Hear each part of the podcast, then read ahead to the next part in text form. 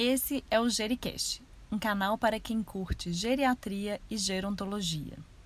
Uma interface entre a ciência e a clínica para você cuidar cada vez melhor das pessoas idosas.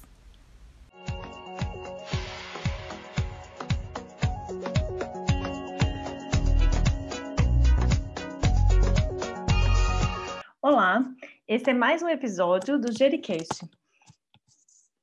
O tema de hoje é esquecimento idoso. Estou esquecendo, é normal?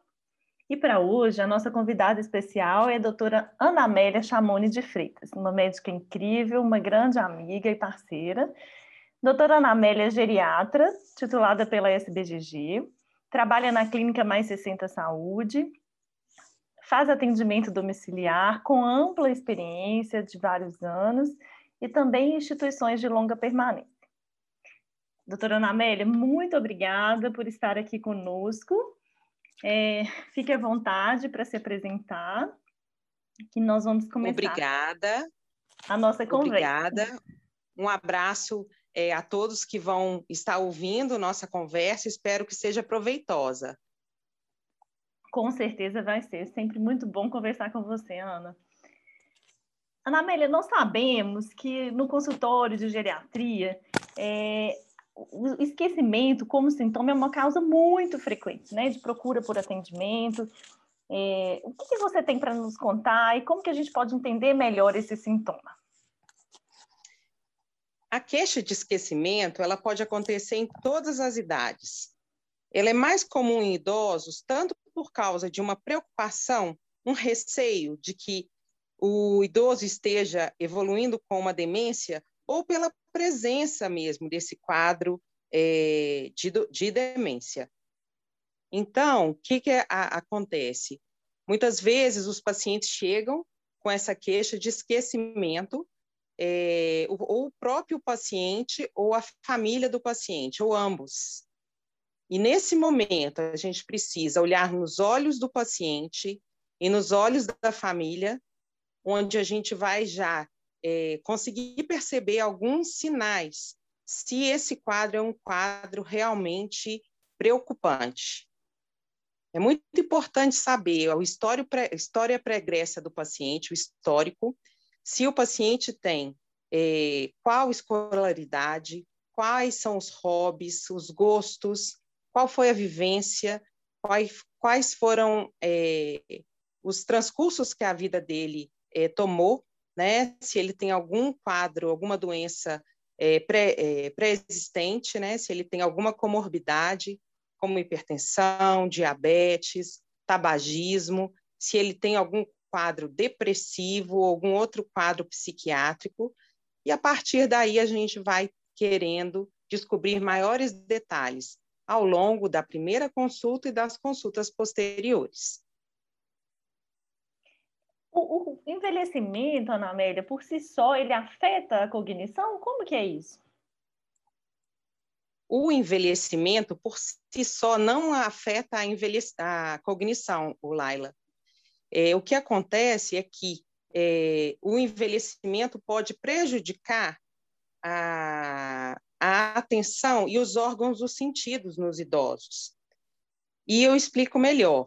É, Para a gente ter uma boa cognição, é, a gente precisa de um funcionamento harmonioso cerebral. E a cognição é aquela capacidade que o indivíduo tem para resolver os problemas do cotidiano. Ela vai funcionar com o processamento das informações recebidas pelo cérebro através dos estímulos sensoriais, da visão, da audição, do tato, do paladar e do olfato, para execução adequada das atividades de vida diária. E aí, o idoso pode ter algum grau de dificuldade visual, estar mais desatento, até mesmo hoje em dia, com a pandemia e algum quadro depressivo, o paciente pode estar com autoestima baixa e mais desatento, e, e aí é, isso pode prejudicar o aprendizado. E isso é, ficar taxado como um esquecimento é, e, e, isso vira preocupar a família e o idoso. Sim, com certeza. São múltiplos fatores, né, que vão interferir aí. Em relação à epidemiologia do esquecimento, é, como que é? Então, o esquecimento, é, ele é realmente assim algo que é, vai ser uma queixa em todas as idades. Mas é, o esquecimento doença, ele vai acontecer em idosos é, em cerca de, é, ao longo dos anos, né, de, do, do, do, quadro é, de demência, né, propriamente pensando num quadro é, de doença, pode chegar até cerca de 30% quando o idoso está na faixa de 80 anos, sendo que mais jovem, na faixa dos 60 anos, é, um quadro demencial encontrado em cerca de 5%. E a questão do esquecimento em si, Laila, é realmente assim, uma queixa vaga. E então, assim, a gente pode considerar que seja doença ou uma preocupação excessiva ou algum quadro limítrofe que a gente precise acompanhar melhor. Então, a epidemiologia dessa, dessa entidade é um pouco assim nebulosa para a gente possivelmente é superestimado, né, Ana? Assim, o esquecimento é uma coisa muito superestimada e não necessariamente corresponde muito a bem doenças, né? colocado, né? exatamente. É.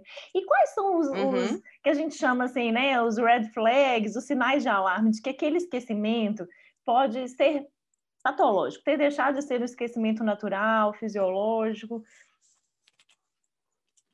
Então, o elemento mais importante para a gente diferenciar o esquecimento normal do patológico é a presença de repercussão nas tarefas de vida diária, limitando a participação social, familiar ou comunitária. Como, por exemplo, uma dona de casa que era exímia cozinheira, é, que deixa de dar conta de fazer é, as tarefas né, é, culinárias e, e preparar as refeições adequadamente, algo de chamar atenção.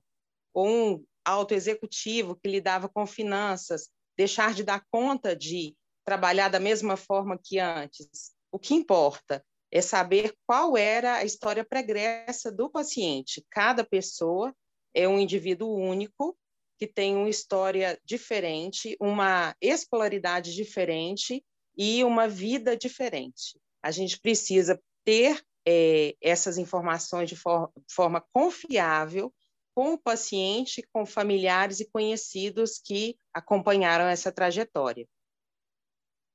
E isso muitas vezes é um desafio, né, Ana? Saber assim qual que é muito, o basal. Muito, ao longo de meses, dependendo, às vezes anos, né? Que a gente vai poder definir melhor, talvez, uma etiologia de um quadro demencial, mas muitas vezes essa diferenciação entre um esquecimento é, normal ou um esquecimento patológico vai vir ao longo de anos. E também, Laila, para a gente que acompanha pessoas com doenças crônicas e acompanha idosos por muitos anos, o mais importante é perceber e acolher o problema que está acontecendo naquele momento. Muitas vezes vamos acompanhar um paciente que nem tinha um quadro demencial e que, ao longo do tempo, transita entre essas entidades, chegando até o quadro demencial, ao longo dos anos.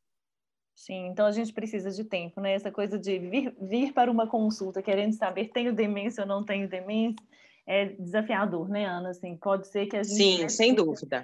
Né, tirando os quadros muito avançados, né, de demência. Exatamente. Isso Exatamente. realmente não tende a ser possível de ser feito em uma, em uma consulta, né? Isso é, mesmo. Ana, e quais são as causas mais frequentes assim de esquecimento?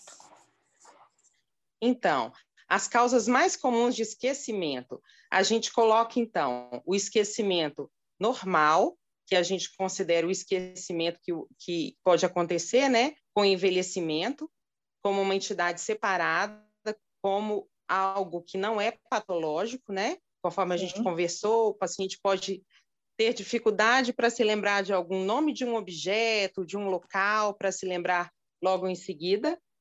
Isso é, é uma, é uma, é uma parte.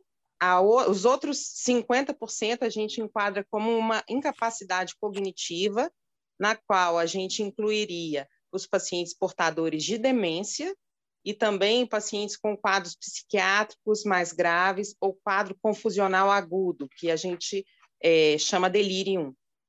Sim. E quais que são as doenças ou morbidades que podem exacerbar esse sintoma?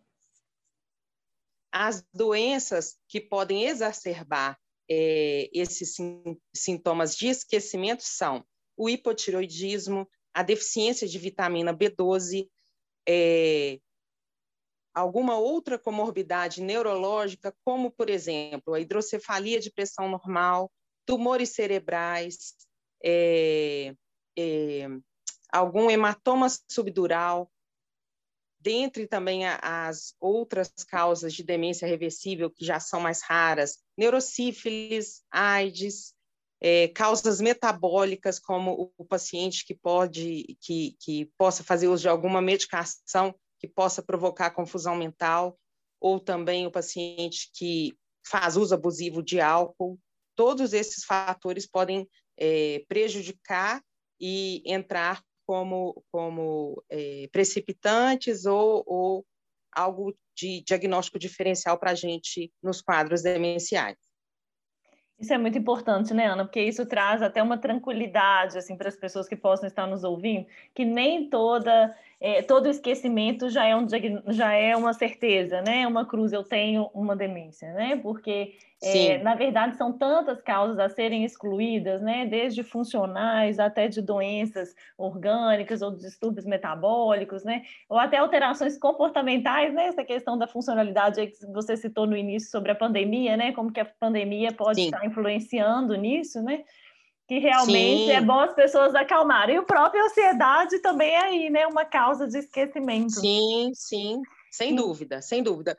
Os pacientes estão ficando muito mais ansiosos e menos é, seguros de si agora na pandemia. A gente observa que eles estão se sentindo menos capazes de realizar as atividades que faziam anteriormente é, em, em, nos pacientes sem déficit cognitivo, devido a medo de contaminação pelo coronavírus.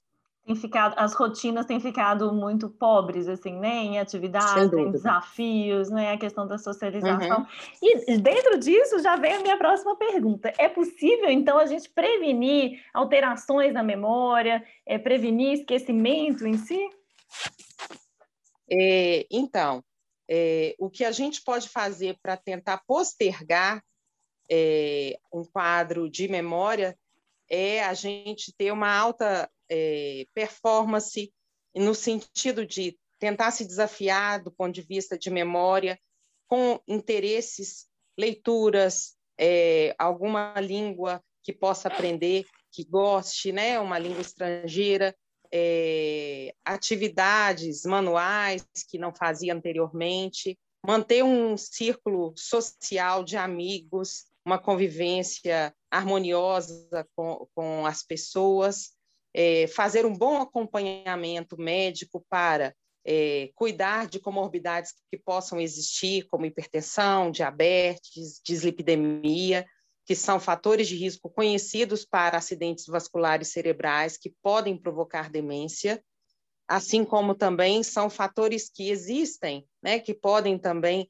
é, estar presentes em pacientes com demência de Alzheimer, mas tem também, Laila, aqueles pacientes que infelizmente têm quadros é, que são familiares, genéticos, que mesmo seguindo essa cartilha de fazer o máximo possível, né, eles acabam desenvolvendo quadros demenciais, mas felizmente é a minoria.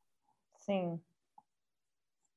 E quais que são as intervenções, assim, não medicamentosas, é, que a gente tem pra, que pode interferir assim é, positivamente na melhora da cognição.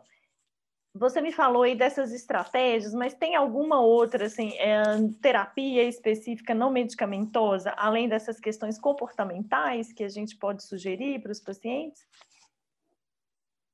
É, a atividade física né, é muito benéfica, porque aumenta é, a, a, irrigação cerebral, melhora a saúde é, como um todo e é muito útil para questões assim em relação à prevenção de quadros demenciais. Outras formas de se trabalhar seria a musicoterapia, que trabalha áreas bastante é, interessantes do cérebro, é, e existem também outras questões, por exemplo, vamos supor um paciente que tenha algum problema psiquiátrico, psicológico e precise fazer uma psicoterapia, isso também com certeza vai auxiliá-lo a tentar tratar algum quadro depressivo que possa mascarar ou, ou prejudicar a qualidade de vida, é, mascarar um quadro depressivo ou prejudicar a qualidade de vida futuramente e que isso possa contribuir no desenvolvimento de uma demência. Sim, ou seja, nós temos muito a fazer, né, Ana? Assim, são muitas formas de, de contribuir para a melhora cognitiva aí mesmo, né? Para essa, para que essa uhum. capacidade seja aprimorada.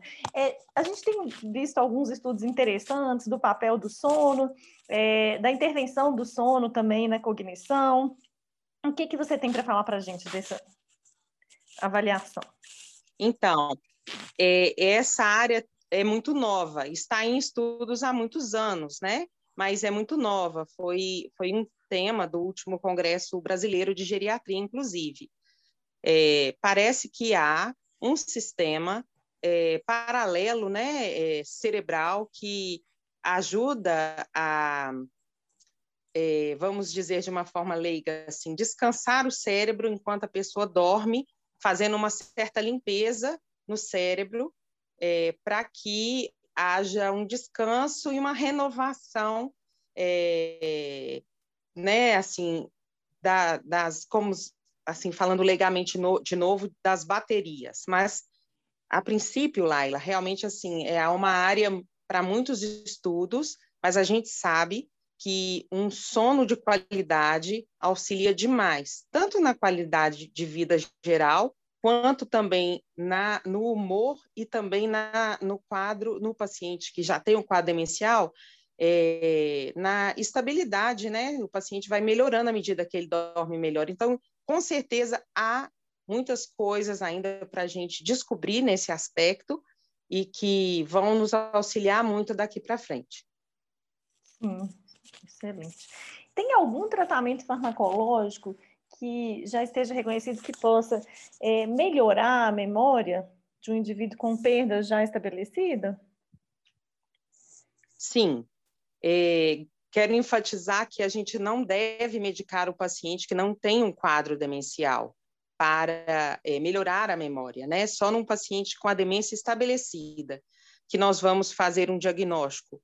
É, quando o paciente já tem comprometimento das atividades de vida diária, já tem um, um também é, um prejuízo na parte de comportamento, e aí a gente tem medicamentos que a gente pode utilizar, que são os medicamentos anticolinesterásicos, eles agem tentando é, melhorar as sinapses cerebrais, é, melhorando a quantidade de acetilcolina é, na fenda sináptica para tentar estabilizar a perda cognitiva que vai acontecendo e a degeneração do, do, dos neurônios ao longo do tempo da demência. Porém, em um terço dos pacientes, esses medicamentos não fazem efeito nenhum. Em outro terço, os pacientes têm uma discreta melhora. E na, no outro terço, os pacientes estabilizam por alguns anos. Infelizmente, é o único medicamento, a única classe de medicamento que a gente tem para iniciar o tratamento. É, então, realmente, assim, é, essa área ainda precisa de muitos estudos, são muito feitos já, né, há muitos e muitos uhum. anos, mas de é, evolução, porque, infelizmente, o tratamento, quando é, existe melhora, ela é muito modesta. Sim, e é, além de tudo, um tratamento oneroso, né, Ana? Sim, sim, sim, e às vezes passível de efeitos colaterais, né? Eu já tive uma paciente que utilizava, que não tinha, assim, nenhuma comorbidade mais séria cardiológica e que evoluiu com uma bradicardia e teve que colocar um marcapasso. É, uma complicação. A gente prescrever com segurança, ruim. lógico, não é para deixar de prescrever, embora rara, né? É, mas não é para deixar de prescrever quando indicado, mas para acompanhar de pé. Sim, não é uma, uma medicação assim 100% segura, né? Então a gente tem que saber muito bem para que dúvida. usar e quando usar, né? Ana, é, no Brasil, assim, talvez em muitos outros países, a gente sabe que o número de geriatras, assim, é insuficiente frente ao número de idosos, né, que vem aumentando é, numa proporção muito maior do que o número de especialistas no cuidado dos idosos. É, considerando isso, quais são os pontos principais que um outro colega médico ou outro profissional é, da área de saúde, mesmo não médico, precisa ficar atento para perceber, olha, esse idoso que eu acompanho precisa neste momento de uma avaliação geriátrica. Qual que seria, assim, num paciente com esquecimento, os critérios que, que essa pessoa, que esse colega poderia ficar atento para encaminhar para o geriatra, para que o paciente pudesse ser avaliado é, especificamente na sua cognição? Então, é, quando encaminhar um paciente com esquecimento para o geriatra? Quando ele tem um comprometimento nas atividades de vida diária, quando é, o paciente faz uso de mais de cinco medicamentos ou possa é, estar fazendo uso de alguma medicação que possa implicar em piora cognitiva, às vezes é, drogas tricíclicas, né, antidepressivos tricíclicos, benzodiazepínicos, medicações anticolinérgicas podem é, piorar bastante a parte cognitiva do paciente. Pacientes que têm múltiplas comorbidades também merecem uma avaliação é, do geriatra quando é, da presença de um esquecimento. É, eu acho que seriam mais essas mesmo, viu, Laila?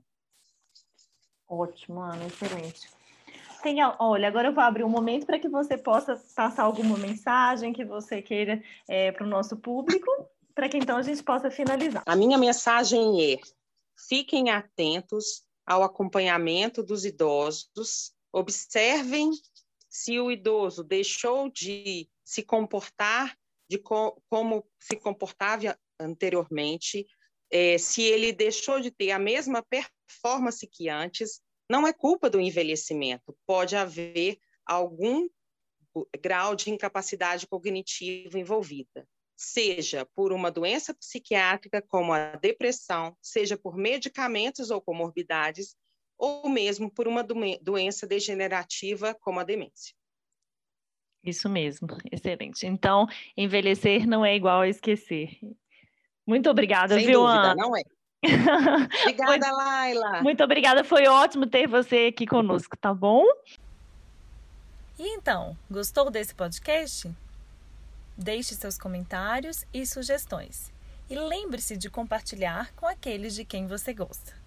Obrigada e até o próximo episódio.